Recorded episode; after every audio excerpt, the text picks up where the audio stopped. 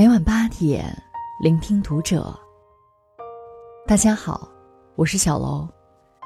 今天小楼跟大家分享的文章，来自作者一本书。家庭和睦，再穷也能发家。关注读者新媒体，一起成为更好的读者。站在岁月的路口，你我皆是过客，出走半生。唯有家人常伴左右。年纪越大，越发现，家才是最温暖踏实的地方。在一个家庭里，什么最重要？是用之不尽的财富，富丽堂皇的住宅，锦衣玉食的生活，还是安稳惬意的家庭？良田千顷，不过一日三餐；广厦万间。只睡卧榻三尺。钱财乃身外之物，一家人能平平安安、和和睦睦，也是一种美满。礼记有云：“父之笃，兄弟睦，夫妻和，家之肥也。”一家人本该是夫妻相爱，儿女相伴，手足情深，彼此包容。孩子能懂得父母的操劳，老人能理解子女的忙碌，丈夫能体谅妻子的不易，妻子也能慰藉对方的辛苦。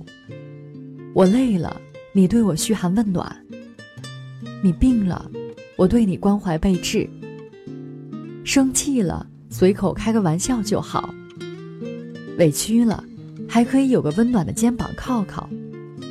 但是过日子。哪有勺子不碰锅沿的？一家人整天面对柴米油盐，总会有疲惫的时候，磕磕绊绊、吵吵闹闹也在所难免。有时候少些埋怨，多些迁就，一家人的日子才会越过越好。若是家庭和睦，再穷都能发家。马东曾在一个节目中提及他的母亲。他母亲七十六岁了，最喜欢做的一件事就是关灯。只要没人在，他就第一时间关掉屋里的灯。一开始，马东不太理解这个习惯，便告诉母亲，灯一直开着费不了多少电，而且开关用多了也会影响使用寿命。母亲每次被提醒后都说好，但没几天看到亮着的灯，又忍不住去关了。自此，马东发现，母亲已经秉持节约用电的理念几十年，一时半会儿是改不了的。就算他再提醒，母亲还是会不由自主地延续以往的行为。所以，马东并没有责怪母亲，之后也很少计较这样的小事。在家庭生活中，我们也常常会有这样的时候，不同的是。马东会试着去理解，而我们的第一反应是指责。父母总是把你想扔掉的旧衣物放进衣柜，你便和他们争得面红耳赤。丈夫带孩子出去玩摔了跟头，你只顾着斥责他没有看管好孩子，却忘了要先帮孩子处理伤口。妻子给你做好了下班后的晚餐，你却嫌菜炒得不好吃。忽略了妻子的感受，家只是方寸之间，便装满了怨气，便放不下温暖与爱。彼此指责埋怨，是一种感情的内耗。与其斤斤计较，不妨置之一笑，心底无怨，天地宽。老子曾说：“大道之行，不责于人；遇事不指责。”是为人处事的智慧，也是一个家最好的风水。前段时间，张智霖在接受采访时被追问：“夫妻吵架谁会先低头？”他的回答又上了微博热搜。只见他露出委屈而又温柔的模样，表示他们常常吵架，也常闹别扭，但每次都是他先低头。如此体贴儒雅。让人羡慕不已。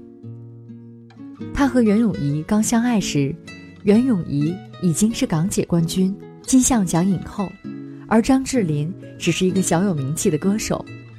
虽然这段恋情不被看好，最终两人还是携手步入了婚姻殿堂。当袁咏仪耍小脾气时，忍让和疼爱就是张智霖出奇制胜的法宝。渐渐的，他们变成了大家眼中的模范夫妻。结婚这么多年以来，有过小打小闹，但甜蜜总会多过痛苦。他们用二十七年的时光。磨合出了爱情最美好的模样。现如今的他们事业有成，苦尽甘来，走过了轰轰烈烈，剩下的是返璞归真的平凡，日子也越过越好。史铁生曾在我与地坛中写道：“我真想告诫所有孩子，千万不要跟最亲爱的人发脾气。我已经懂了，可是，我已经来不及了。”无论是夫妻还是父母，我们都不该把脾气留给爱我们最深的人。想吵架了，问一问自己有没有做错的地方；要翻脸了，想一想对方平日里的好。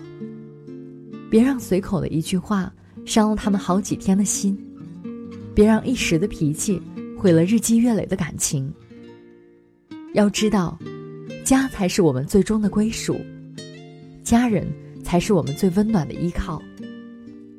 学会控制脾气，与生活握手言和，才能留住福气。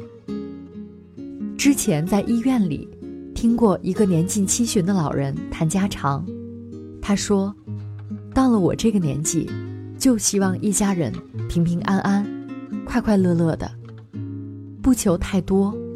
我生病了，半夜口渴，统统旁边的老太婆。”她愿意起身给我倒杯水，逢年过节，儿孙能赶回来一起吃顿饭，团聚团聚，我也就知足了。